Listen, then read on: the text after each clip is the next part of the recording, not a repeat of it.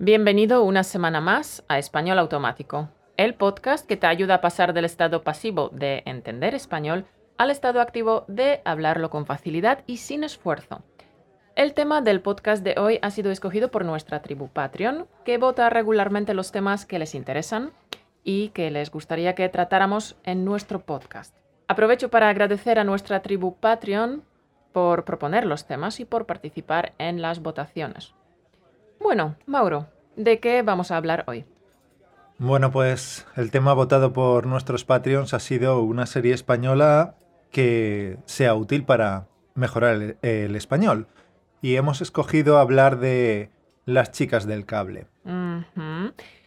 Mauro, si tuvieras que resumir la serie en una palabra, ¿cuál palabra escogerías?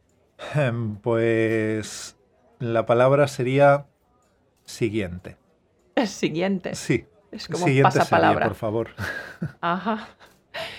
Bueno, eh, la verdad que estoy de acuerdo contigo. Mi palabra para describir toda la serie es decepción.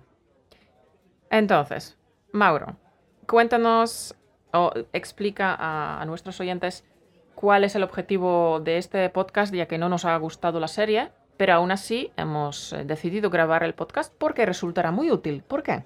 En primer lugar, estos capítulos que hacemos solo en audio, que van a ser solo para podcast y no van a estar en nuestro canal de YouTube, tienen una función y es que, bueno, en ellos mantenemos una conversación sobre algún tema específico, como en este caso es esta serie, Las chicas del cable.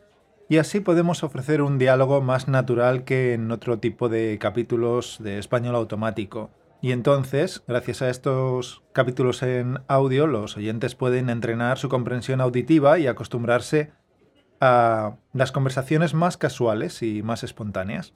Bueno, y en el caso de mm, esta serie de que vamos a comentar hoy, de las chicas del cable, dado que es una serie que no nos ha gustado tanto como otras, creemos que es muy apropiado utilizar esta serie para que los oyentes tengan la oportunidad de escuchar, hablar y criticar no siempre de forma positiva, sino también de forma negativa, porque es inevitable que en las conversaciones tengas que dar opiniones en positivo, en negativo e incluso en los exámenes Sí. tengas que expresar tu opinión de forma negativa. ¿no? Sí, en los exámenes es muy frecuente que te dan unos temas que tienes que comentar y que muchas veces precisamente lo hacen aposta que sean unos temas de poco agrado. Entonces tienes que saber expresar tu opinión utilizando expresiones y adjetivos específicos para cuando algo no te agrada, no te gusta, incluso te horroriza, ¿no? Sí, nosotros somos personas a las que nos gusta fijarnos en lo positivo, lo negativo que encontramos por ahí, enseguida pasamos de ello o no le damos importancia y seguimos a nuestro rollo.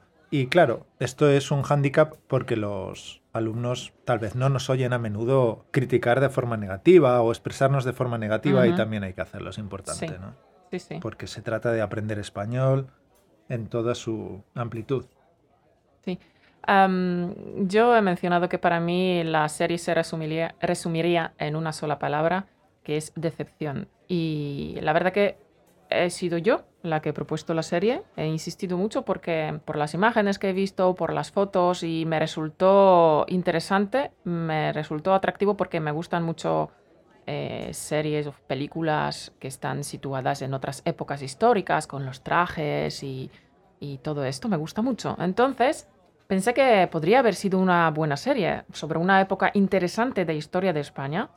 No, Mm, las chicas del cable no reveló nada, se trata de telefonistas, ¿no? Es, es la época donde aparece el teléfono en España, eh, también se crea, por tanto, un nuevo puesto de trabajo que antes no existía, el trabajo de las telefonistas, y podría haber sido algo muy interesante, pero no lo supieron explotar. No. Y pasó de algo que tenía buena proyección, mm, que pintaba bien, pero pasó a ser un mal culebrón. Culebrón, una de las, de las palabras que podrás utilizar, es una película o una serie que se caracteriza por lo inverosímil de las situaciones y por su escasa calidad artística y por los amoríos insoportables. Sí, sí, esto en líneas generales, porque lo cierto es que hay culebrones de, de muchísimos tipos. Algunos son, tienen más calidad. Y también entran en la categoría de culebrón, que aunque tengan calidad, no dejan de ser culebrón. Por los Por- amoríos estos. en- Sí, esta suele ser Sí. una temática recurrente, también eh, relaciones muy rebuscadas, Sí, mm, todo, retorcidas. todo interconectado, sí, sobre todo de relaciones, ¿no? Eh, Sí. Padres, hijos, es muy tragedia griega Sí, a a lo moderno y a lo, a lo actual. Mm. Bueno, he dicho que la serie pintaba bien por la temática, la época y podría ser interesante. Entonces, ¿quién se ha cargado la serie? ¿Qué crees tú? Para mí, indiscutiblemente, lo peor de la serie es el guion. Sí. En el guion siempre hay que tener en cuenta dos aspectos, el guion general y algo que no sé cómo se llama, pero yo lo llamaría el microguión, que son cada conversación, cada cambio de conflicto, cada pequeño detalle, que no es la historia principal con la que puedes resumir una serie o una película. Sí, el guion para mí me pareció vacío, el argumento horrendo, tramas absurdas, repetitivas, previsibles, ¿no? También las actuaciones, aunque de esto hablaremos más tarde y también es culpa del guion, pues han sido pues insulsas, eh, forzadas, pero yo creo que porque los personajes no han sido bien definidos por los gui- guionistas. Ah, y las situaciones también que pues la acción y la trama pues eran absurdas, eh, vacías de contenido, no, no contaban nada absolutamente. Y es, y es tremendo. Bueno, tiempo histórico en el que se desenvuelve la serie es desde, hablamos pues de los años 20 hasta el 37 más o menos, o sea, desde la Segunda República en España hasta la Guerra Civil Española. Y podría ser interesante, ¿no? Conocer este periodo de tiempo, pero han sido tratados muy superficialmente. Se puede decir por encima. Algo se ha tratado por encima, quiere decir, pues sin profundidad. Y mm, aunque esto, esto ha sido tratado muy por encima, hay una cosa que sí que nos ha gustado, que es la ambientación, ¿no? Bueno, tenemos que coger esto con pinzas, porque la ambientación es visualmente muy atractiva, ¿no? Porque los decorados están muy bien, tanto de interiores como de exteriores, los props están muy bien, el vestuario está muy trabajado, es de lo... Mejorcito de la serie. Para mí es, Mm. es de, lo, de lo mejorcito de la serie. El peinado es impecable, el maquillaje, todo con mucho color. Y esto está bien, es muy profesional en cuanto a, a conseguir un look, un aspecto general. Pero como ambientación falla en cuanto que esto es demasiado glamuroso para reflejar la realidad de la España de aquella época, que no era para nada lo que vemos en esta serie. Es como un lavado de cara a aquella época, es como escoger lo más glamuroso, ¿no? De, de los años 20 y ni siquiera de España, claro. Sí. ¿no? Tiene algo como de, de Charleston y este tipo de, de estética. Sí, eh, Pero- sí, a mí lo que me faltó un poco es que sí, que la, la ambientación está muy bien y, y está bastante conseguida, bueno, y buena fotografía, pero la verdad que luego me di cuenta que se eh, resumen a tres o cuatro escenarios, ¿no? Sí, y luego tampoco ni siquiera dan, la gran parte de la, de la acción ocurre en Gran Vía, en Madrid, y Gran Vía es espectacular, no hay ninguna visión de conjunto de Gran Vía. Siempre se nota, solamente ve la fachada de, de la- del propio edificio de la Telefónica y, y ahí se acabó. Entonces esto un poco falla ahí también, ¿no? Sí, hombre, es difícil rodar en Gran Vía, ¿no? Sí, es verdad, es una calle muy concurrida. Sí. Lo han hecho mucha- muchos directores, ¿no? Santiago Segura ha rodado, no sé si es Gran Vía o una de estas calles paralelas o perpendiculares, no sé si es Preciados. em, Almodóvar, millones de Almodóvar. veces, ¿no? Amenábar en Abre los ojos saca la Gran Vía totalmente vacía de gente. Bueno, totalmente no, porque hubo gente buscando, buscando y encontraron a una persona asomada a una ventana.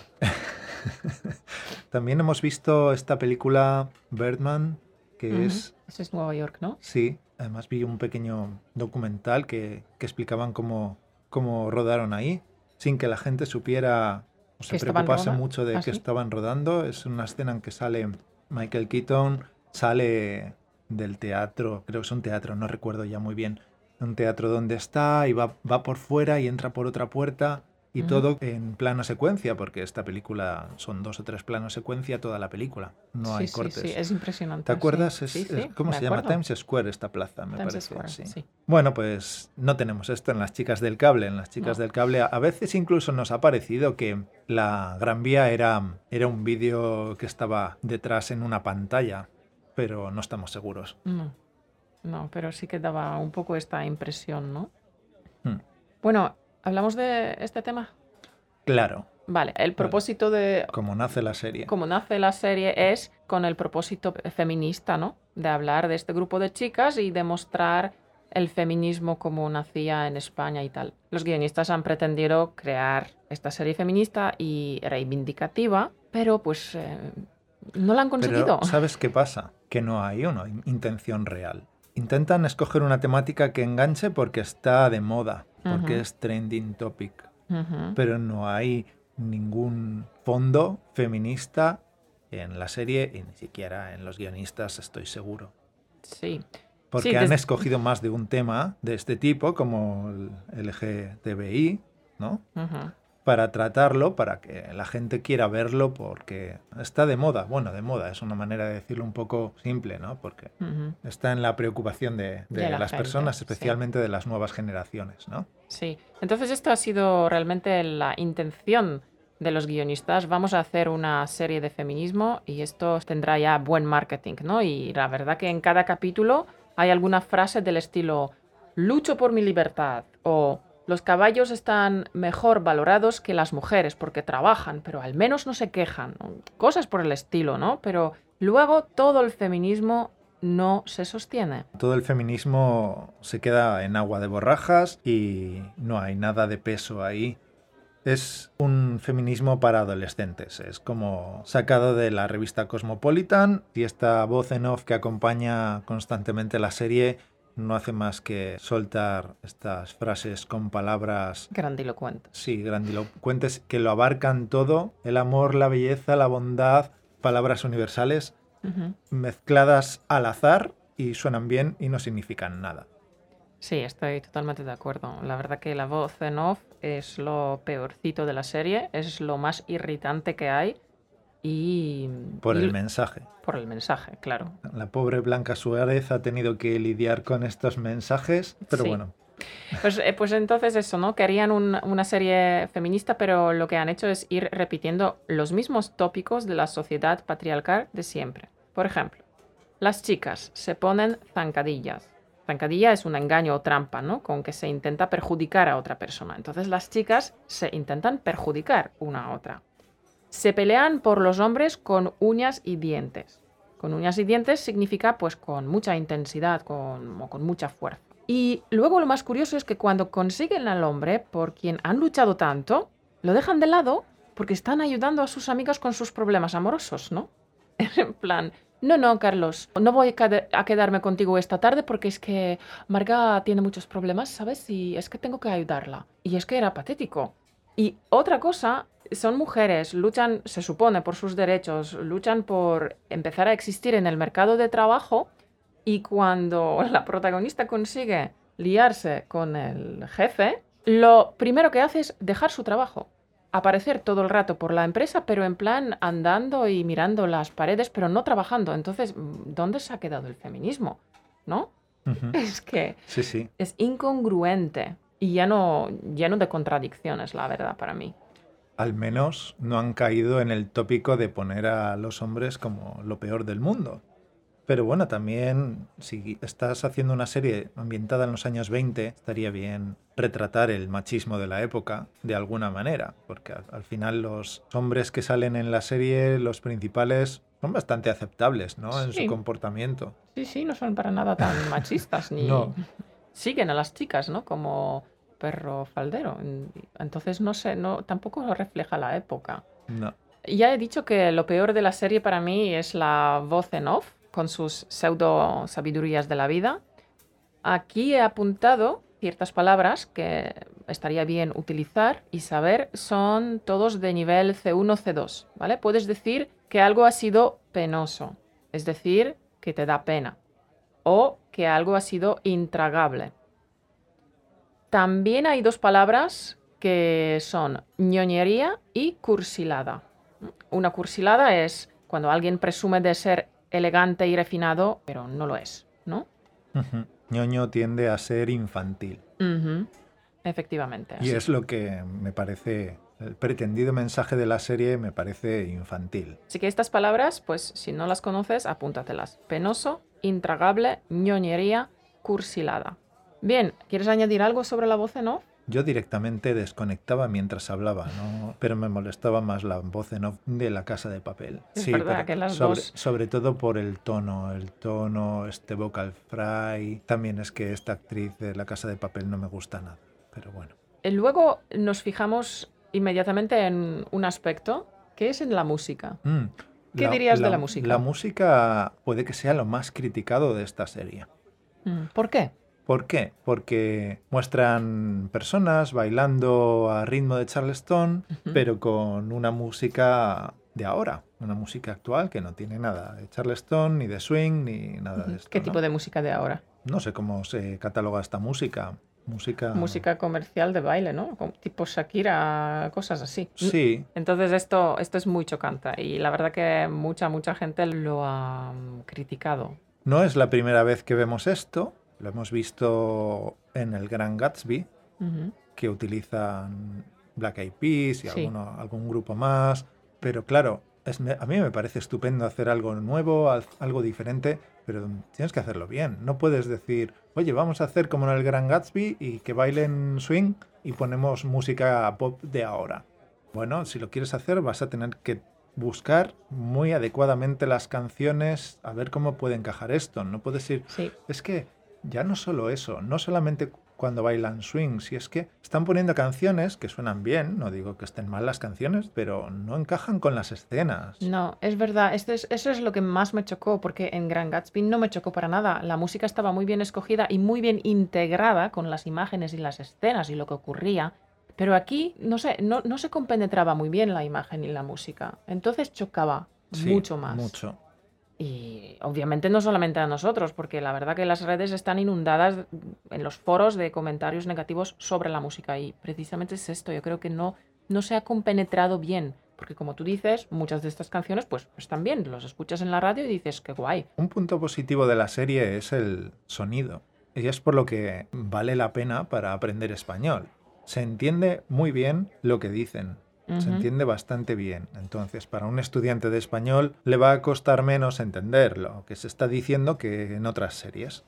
Sí, es verdad. Yo creo que los profesionales de sonido aquí han hecho muy buen trabajo, ¿no? Se, se escuchaba incluso bien los susurros. Sí, es un sonido muy limpio, no se llena de S, los sonidos ambiente no tapan la voz en la mayoría de los casos, los actores vocalizan en la mayoría de las situaciones bastante bien. Buen trabajo, buen trabajo en Sí. el sonido, igual que en la fotografía y la iluminación, Sí, es de lo mejorcito de la serie, Sí. junto con vestuario con y el vestuario. Sí. Ah, y yo también eh, me he dado cuenta en muchas escenas en los interiores, especialmente en estas casas grandes señoriales donde los techos son a cuatro metros de alto, enormes salas y tal, han puesto de fondo eh, el canto de pájaros. Y yo creo que porque quizá tenía algo de eco o algo y lo han cubierto de esta manera. Puede ser. Pero me resultaba curioso porque decía, ¿es un pájaro que canta en nuestro jardín o, o es en la serie? Y era en la serie. Y el sonido, como tú dices, es excelente, se comprende muy bien, ayuda mucho en, en ver y disfrutar de la serie. Ahora que mencionas este tipo de casas, Sí. Otro de los puntos que echa por tierra la temática feminista es que estas chicas, o varias de ellas, enseguida pasan a vivir, En palacios, ¿no? sí, sí, por todo lo alto, sin necesidad de hacer gran cosa. Sí. ¿Te acuerdas la rubia que tenía una casa que estuvimos incluso preguntándonos si no es la casa Bayó de Barcelona porque era tan modernista Sí, con todos los las ventanas y las puertas súper esculpidas en plan modernista, precioso, precioso. Y yo me preguntaba, pero ¿cómo es posible que esta persona pueda viva- vivir en un piso tan exuberante? sí, sí, y esta es la que vive más normalito. Sí. Están las que viven en la pensión, luego está esta que tiene su piso, que es de los más normalitos, pero luego ya Pasamos a palacios Sí, estos, sí. ¿no? En fin, así cualquiera es feminista, ¿no? Sí. Bueno, no hemos hablado casi nada de los actores, ¿no? Hemos dicho alguna pincelada hablando Sí. de otro tema. Hay cuatro actores que ya hemos visto juntos en el internado. Sí. Ya lo hemos mencionado cuando hicimos el podcast del internado. Que son la protagonista Blanca Suárez, John González, el Martiño Rivas. Y la niña que ah, interpretaba Evelyn. Evelyn. Lo que Y pasa es que en esta serie ya es grandecita. No sé, se supone que tiene que 17 años. Así que ocurrió una cosa súper divertida porque nos equivocábamos todo el rato con los nombres, ¿no? Sí, Cuando los- estuvimos hablando sobre la serie, estuvimos mezclando los nombres del internado con esta. Más que mezclando, los hemos llamado por el nombre del internado durante toda la serie. Los estábamos llamando sobre todo a los chicos Por los nombres que tenían en el internado. Bueno, mira, Blanca Suárez está siendo muy criticada también por su interpretación y es una chica que en el internado cuando empezó me parecía más bien flojita, bueno, lo normal, ¿no? Para una Para una chavalita, adolescente sí. que empieza a hacer sus primeros papeles o su primer papel tal vez. Pero incluso, incluso dentro del propio internado iban pasando las temporadas y iba mejorando.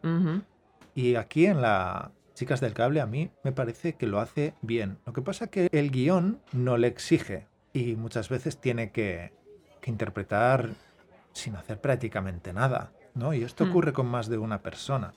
Porque John González, el papel que tiene, tampoco tiene que expresar nada. Es un poco como si fuera atrecho realmente. Es un, es un pretexto para la acción, pero es un papel secundario de los chicos. Sí. Entonces no hacen nada. Muchas veces aparecen en la, en la pantalla sonriendo y fumando, pero ya está. Eh, uno de los que menos me ha gustado ha sido Martiño Rivas, que en el internado me gustó más. Pero aquí me he dado cuenta de que él puede hacer un buen, un buen papel y que sea creíble. Expresando su personalidad de verdad. Sí, sí, siendo él quien es. Un chico de no sé cuántos años tendrá ahora, pongamos que tiene 30 años, un chico de 30 años del siglo XXI. Y entonces eh, es creíble, pero no es creíble en un papel que le han dado de esta persona, hijo de, de los dueños de esta compañía telefónica, de clase altísima.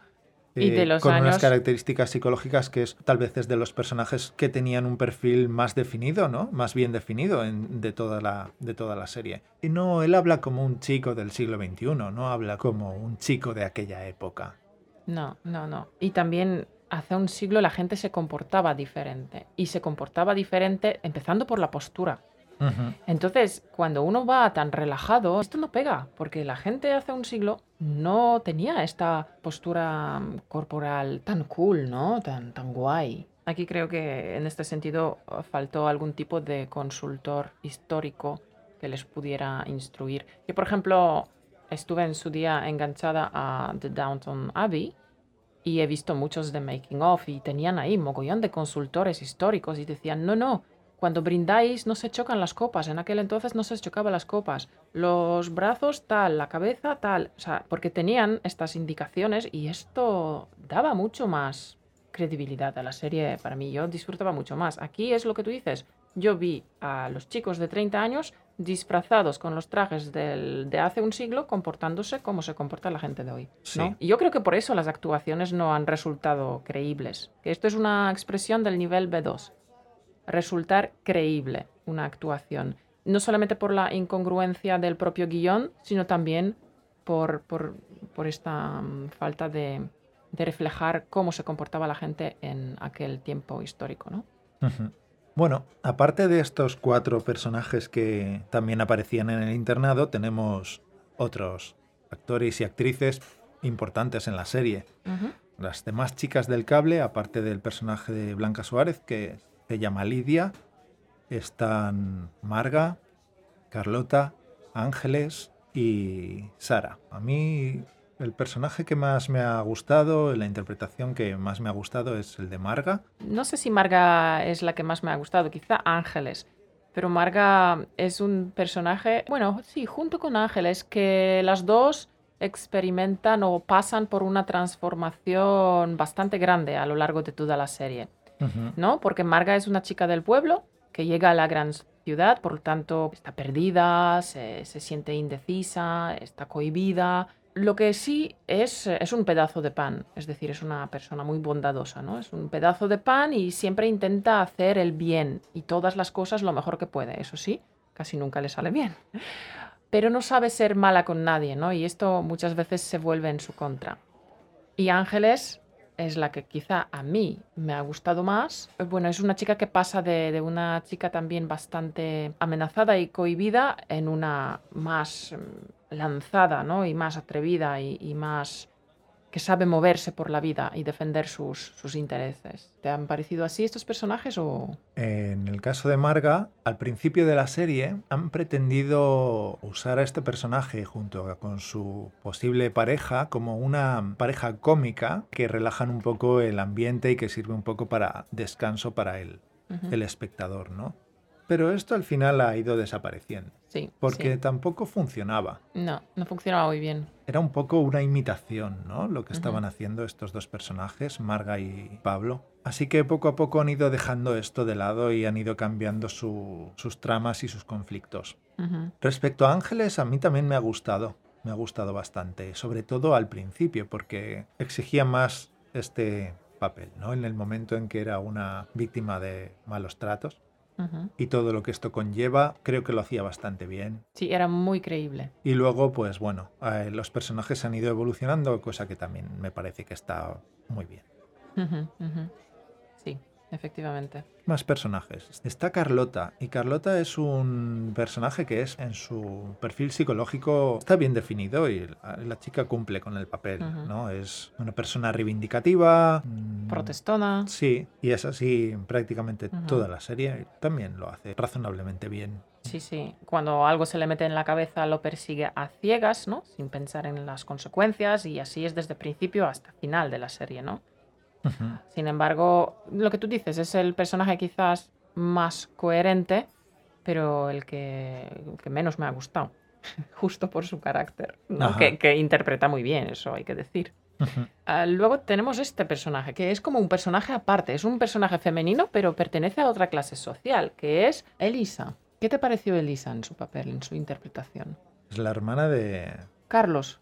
Sí, vale, Carlos es el, el hijo de los dueños de la empresa de telefonía y Elisa también, por supuesto, la sí, hija. ¿no? La hija. ¿Mm? Aquí encontramos una trama que creo que podría haber dado de sí, como otras tramas que luego no se han desarrollado y ha sido una pena. Ha habido unas cuantas de estas. Uh -huh. Elisa la presentan como un poco trastornada, ¿no? Sí. Pero sí, sí. la trama que digo que podría haber funcionado es como, tampoco es nuevo, ya lo hemos visto en otras ocasiones, como si la familia quisiera que sea considerada así. Quisieran internarla, quisieran mantenerla al margen uh -huh. y tenerla dominada. Y... Sí, sí. No querían tenerla independiente y pensando por sí misma, etcétera, ni emanciparse, ni mucho menos. La querían tener muy controlada. Entonces interpreta el típico personaje aristócrata. La típica aristócrata que sufre de los nervios, está trastornada. Y yo creo que mm, en la gran parte de su interpretación lo ha hecho bien. Hay pocas escenas que quizá eh, sobreactuó un poco, pero la verdad que a mí me pareció bueno el personaje. Sí, por desgracia tiene algunas líneas de guion que son incongruentes.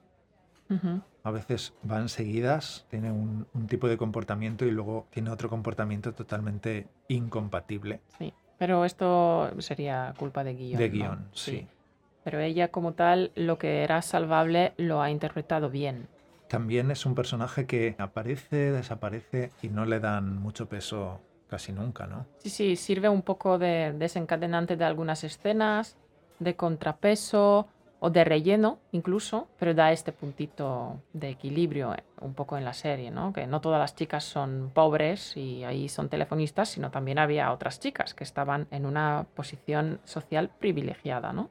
Uh -huh. Bueno, hablemos ahora de uno de los personajes más principales de la serie, que es uh -huh. la, la, madre de estos dos, de Elisa y de Carlos, ¿no? Que es la dueña de la compañía bueno, telefónica. No es la dueña, ¿eh? Bueno, es la, la, mujer del dueño. Eso es, la mujer sí. del dueño. Eso es. Considero que es el típico personaje que aparece en muchas telenovelas, que es como la, la madre señora mayor, que es bastante bruja. Bruja, manipuladora. Y, y hace artimañas y Sí. de este tipo de personas como...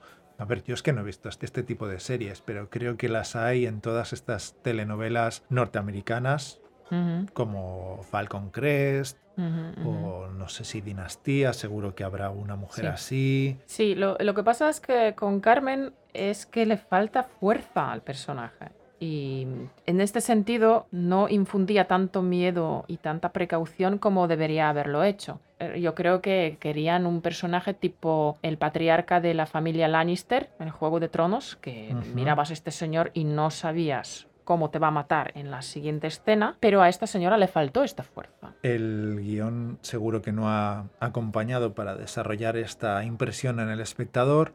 Y la actriz es Concha Velasco, que es una actriz de toda la vida en, en España, actriz y cantante que lleva desde que era una chavalita jovencita y ahora ya es muy mayor, casi demasiado para hacer el papel. Sí, tenía problemas de movilidad incluso. Sí, de y de, pro- movilidad y y de de- pronunciación. Sí, de pronunciación porque, bueno, tiene su dentadura postiza o algo así, no puede pronunciar bien y ya se ha esforzado y todas sus líneas de diálogo son esforzadas. Gracias a Dios, porque se le entiende, ¿no? Pero bueno, no puedes evitar fijarte y te saca un poco de, de la serie, ¿no? Y del argumento. Es cierto que creo que gana fuerza a medida que va pasando la serie. Más que nada por acumulación de, llamémoslo así, de putadas que les va haciendo al resto, ¿no? De- Sí. y entonces por acumulación al final dices, ¡buah! Está. No te puedes fiar para nada. Sí. Pero no, no se lo ves al personaje en sí. No, no, le falta, le falta, de verdad, le falta fuerza. Ah, hablando de estos personajes que ya no son las chicas del cable, un actor que aparece en algunas temporadas y que es de los que más me han gustado es Ernesto Alterio, que ha hecho de mm, un personaje que ha dirigido la compañía durante algunas temporadas, un argentino. El argentino, ajá, Ujú. sí. Ernesto Alterio es un, un actor que ha trabajado en España a menudo y es hijo de Héctor Alterio, que es otro actor argentino. Yo me le recuerdo de una película que se llama Kamchatka, que tiene un pequeño papel que me alucinó. Es una interpretación en la que sin decir gran cosa transmite mucho y bueno, le tengo este este aprecio a este actor y siempre que veo a su hijo me acuerdo de él, ¿no? Y aquí su hijo me ha gustado mucho cómo ha hecho su Ujú. Sí, a mí también. Y bueno, da este toque de otro acento, que también está bien para nuestros oyentes de ir afinando el oído no solamente a los acentos de España, sino también a los acentos de Sudamérica. Y se le entiende muy bien, como el resto de los actores pronuncia y enuncia bastante bien y obviamente como hemos dicho la calidad de sonido es buena así que se puede apreciar muy bien los diálogos ¿no? Nos faltaría hablar de Sara, que es otra de las chicas del cable, pero no vamos a hablar de ella porque sería un, Un inevitable spoiler. sí así Ah. que este personaje lo dejamos ¿no? Sí, de lado. Ok, pues nos quedaría hablar un poquito sobre estos dos principales papeles masculinos, ¿no? Francisco y Carlos. bueno, yo ya he hablado de Carlos, que es de los que menos me ha gustado en esta serie, que me gustó más en el internado, a pesar de ser más jovencito y más principiante, pero bueno, encajaba bien en interpretar, interpretarse a sí mismo, llamémoslo así, ¿no? Sí, sí, sí. pero aquí no, no me ha gustado. Y Francisco también hemos dicho que no tiene que hacer mucho, habla sin gesticular y le queda bien, porque como, Ujú. como has dicho, en esta época tenían una pose, tenían una manera muy afectada de comportarse Ujú. y Francisco hace esto bien, ¿no? Es bastante estoico, no se mueve, mira, dice su frase y no hace gestos ni aspavientos, excepto cuando empiezan a aparecer, pues a lo mejor algunos conflictos más,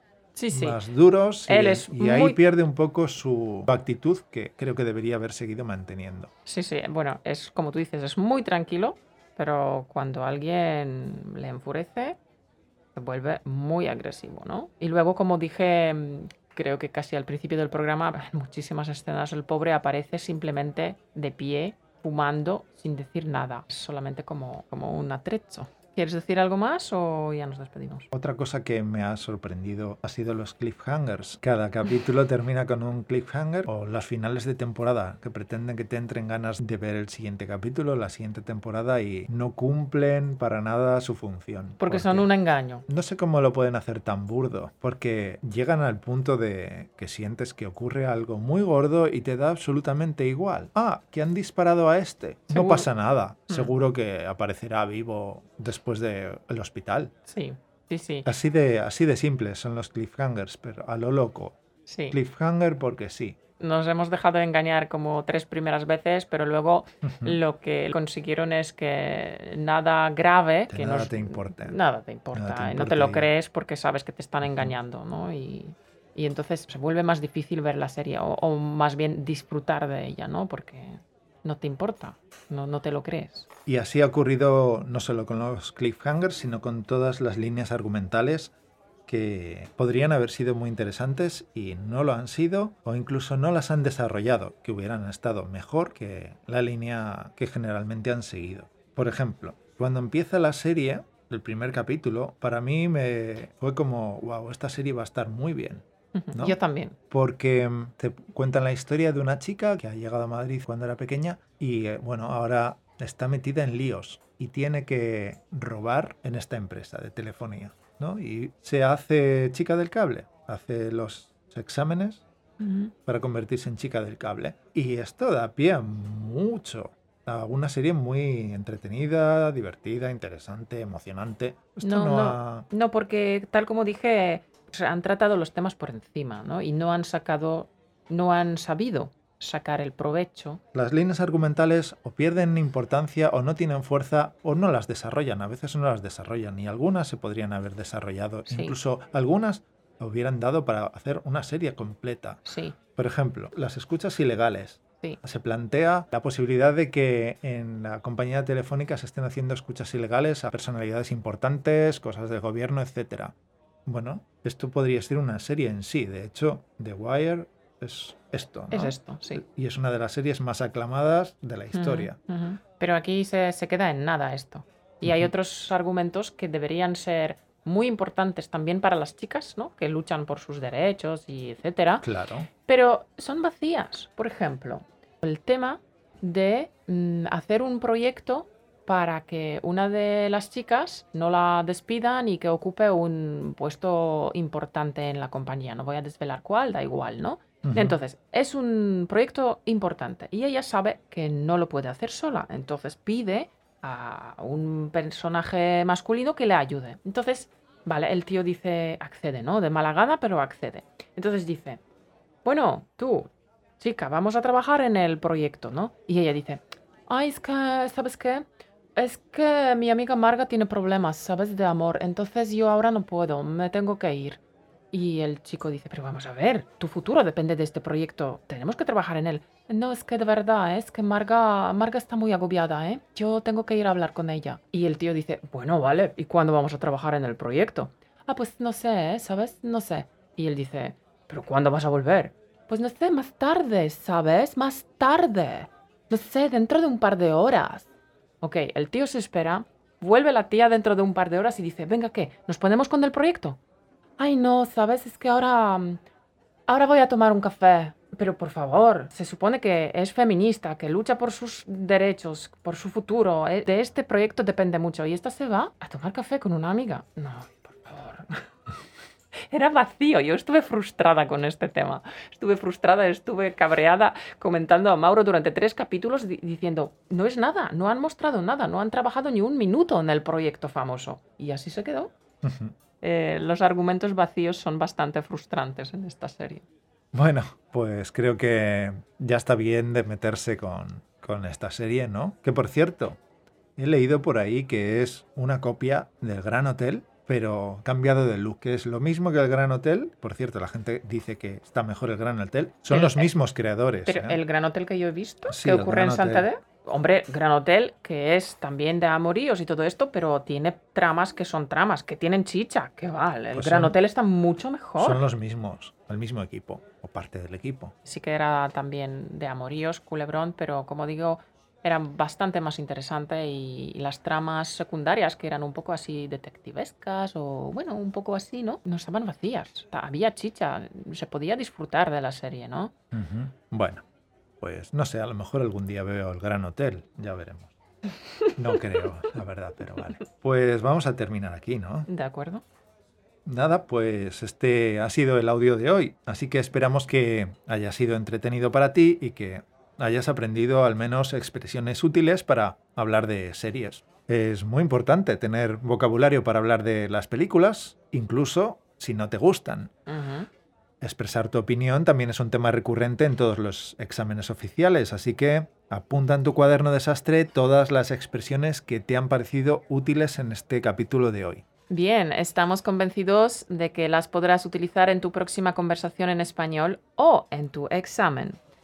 Y mm, aunque una conversación espontánea como la que acabas de oír puede parecerte más difícil, estamos convencidos de que si trabajas con concentración, te servirá este audio para llevar tu comprensión auditiva a un nivel superior. Y recuerda que puedes descargar las flashcards para aprender el vocabulario de este capítulo en nuestra plataforma Patreon en españolautomático.com barra Patreon.